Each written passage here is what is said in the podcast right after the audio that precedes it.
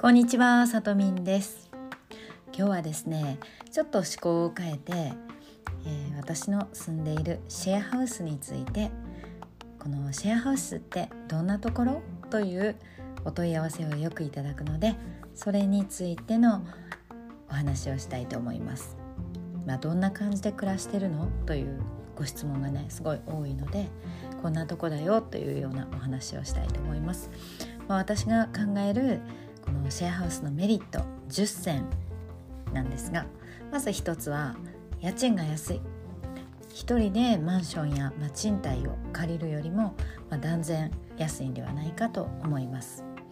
自分の、えー、個人のスペースプラス共有スペースですね。キッチンや今トイレお風呂洗面所そういった感じですね。であのー、2つ目家電などが、まあ、一通り揃っている。なので初期投資が少なくて済みます。これはあのやっぱり一人暮らしをもともとしていた人であればあの必要な家電というのは一通り揃ってるかもしれませんが、まあ、逆にそれを持ってくるか来ないかっていう話にもなると思うんですけども。ただ、えー、大体ね一通りは揃ってますし、うんと、結構あのそんなに古くてもうあのボロボロのものとかはないのでそこそこあのきちんとしたものが整ってるので住みやすいまああのそうですね家電などはいらないということが一つ。そして3つ目。持ってくる荷物がまあ少なくて済みます。例えば収納とかそういったものももうあの整備されているので、えー、自分の荷物だけで来ることができるという、まあ、身軽な引っ越しができるというのもメリットだと思います。そして4つ目。留守の間。これは私は結構ねメリットなんですけども留守をすることが多い時多い人には郵便物や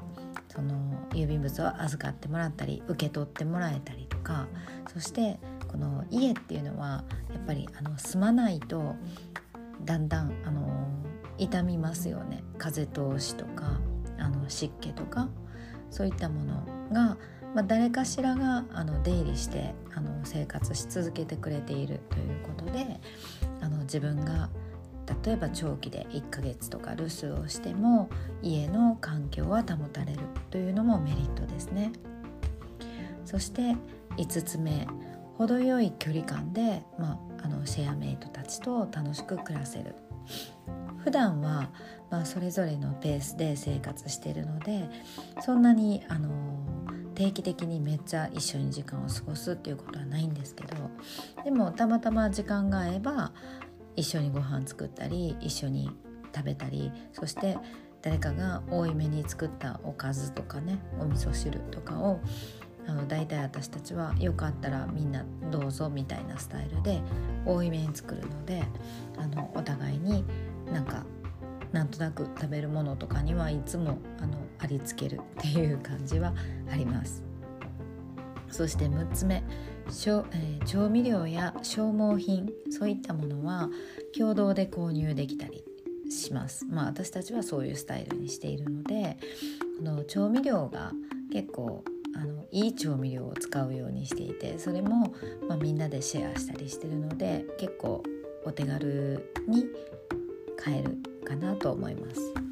そして7つ目光熱費はまあ、実費を人数で割っているのでこれも1人であの住んでいる時よりも多分割安感があるかなと思います。そして8つ目、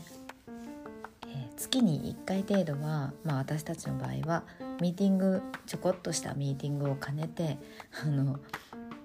ボードゲームをやったりとか。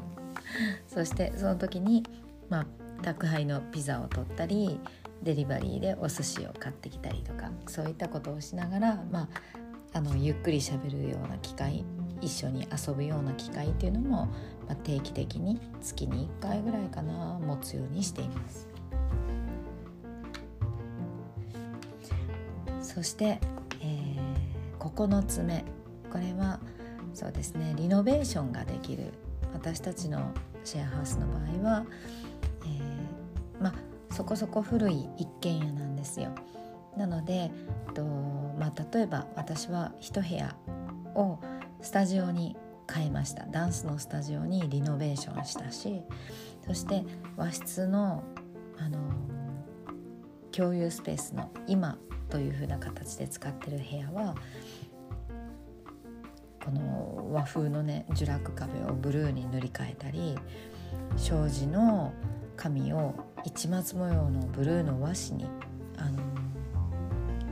入れたりとかしてそういう遊び心のある空間にリノベーションしたりしています。そして、まあ、あのガレージをね広げるためにブロック塀や庭の木を一部あのこう伐採したりね重機で土を取り出したりして、まあ、あの住人みんな総動員で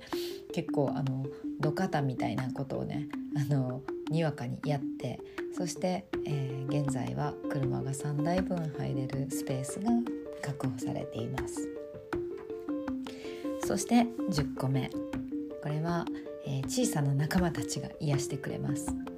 今年に入ってジャンガリアンハムスターを2匹そしてオカメインコを1匹そしてお魚あの観賞用の魚が約220匹ぐらいが仲間入りしましたでハムスターとオカメっていうのはね特にあの面白くて可愛くていろんなことあの習性が不思議で面白いので私たち住人の癒しの存在となってくれてるんですね。まあ、以上あの私が思ううちのシェアハウスのメリット10選あのお話ししてみました。まあ、反対にデメリットっていうのがどうなのかなって考えてみたんですけども、まあ、これといってなかったです、まあ、ないわけではないです。ただ、まあ、例えば、えー、完全に一人きりになりたい人他人とこう家電や何何かをあの共有するのが苦手な人生活音とか人の生活音とかそういうのもあの気になる。という人、まあ、そういう人には向かないですね、まあ、そもそもそういう人はシェアハウスという選択肢を選ばないと思うんですけれども。そうですね。まあそのぐらいかな。でまああの人とこう喋りたくなくて体調が悪いとか例えばあのちょっと疲れてるとか一人きりになりたいとかそういった時っていうのはお互いにもうあの自分の部屋にこもってしまえば、まあ、一切あの干渉されることもないので、まあ、生存確認として例えば病気になったりとかそういった時には心配してくれたり病院へ送ってくれたりあの何か買い出ししてこようかとかっていうそういうお互いのケアはさしてあしてもらったり自分がしてあげることもあるのでそういう時のなんか心細さっていうのも解消されるかなと思います。ということで、まあ、今日は、えー、ちょっとねいつもの音声とはあの思考が違いますけれども私の住んでいるシェアハウスについてお話ししてみました。最後まで聞いていただいてありがとうございます。